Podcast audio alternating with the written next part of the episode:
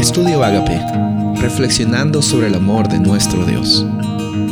El título de hoy es Oigan cielos, Isaías 1.2.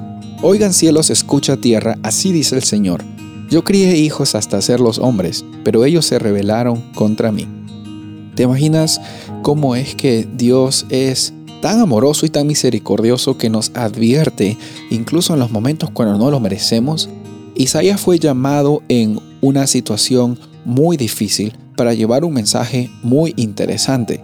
Aparentemente el lenguaje que, Dios usa en estos versículos es un lenguaje judicial, una demanda judicial, una acusación contra los hijos de Judá, contra el pueblo del sur, porque el pueblo del sur no estaba teniendo una interacción eh, completa con Dios, no estaba teniendo una interacción adecuada, quizás se estaba acostumbrando a las maneras de los pueblos, del pueblo del norte, las diez tribus del norte, los cuales estaban totalmente en decadencia, decadencia eh, espiritual, decadencia moral, decadencia política, totalmente corrompida por las interacciones con los pueblos paganos. Pero la demanda de Dios nunca fue una demanda para que el pueblo de Israel se sienta menos, sino todo lo contrario. Dios estaba tratando de tener la atención de su pueblo querido para que ellos evitaran pasar una experiencia negativa. Sabes, muchas veces Dios usa esas advertencias como un medio para que nosotros nos demos cuenta que estamos acercándonos en un precipicio moral, en un precipicio espiritual, en un precipicio quizás que nos va a hacer mucho daño en algún área de nuestras vidas.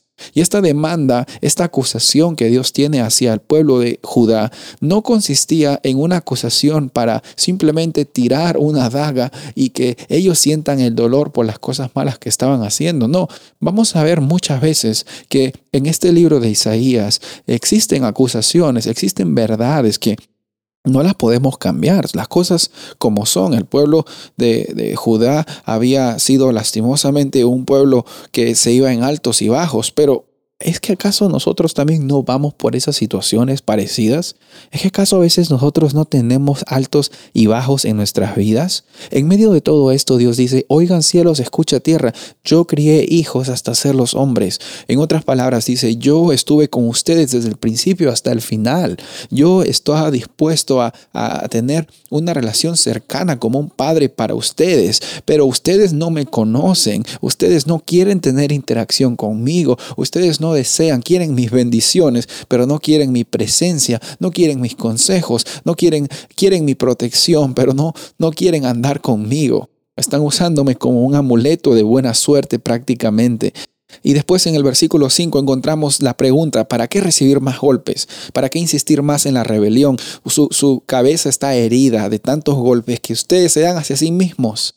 El pueblo de Judá está pasando por situaciones difíciles y quizás tú estás pasando por situaciones difíciles y es muy fácil pensar de que Dios te castiga, es muy fácil pensar de que Dios me castiga, pero yo quiero recordarte en esta ocasión que nunca se ha tratado de que Dios nos ha castigado, sino se ha tratado de que nos hemos ido fuera de su protección. En esta ocasión la invitación para ti es que recuerdes, recuerdes que hay una declaración, dice, oigan cielos, escucha tierra, te dice, Él te crió desde niño, Él te ha acompañado en los altos y en los bajos.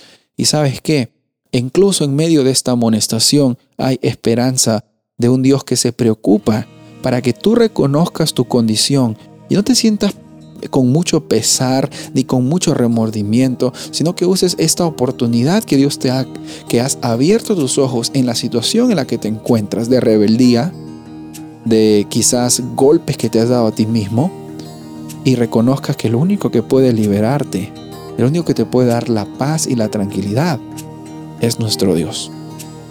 ¿Decides por Él hoy? Soy el pastor Rubén Casabona y deseo que tengas un día bendecido.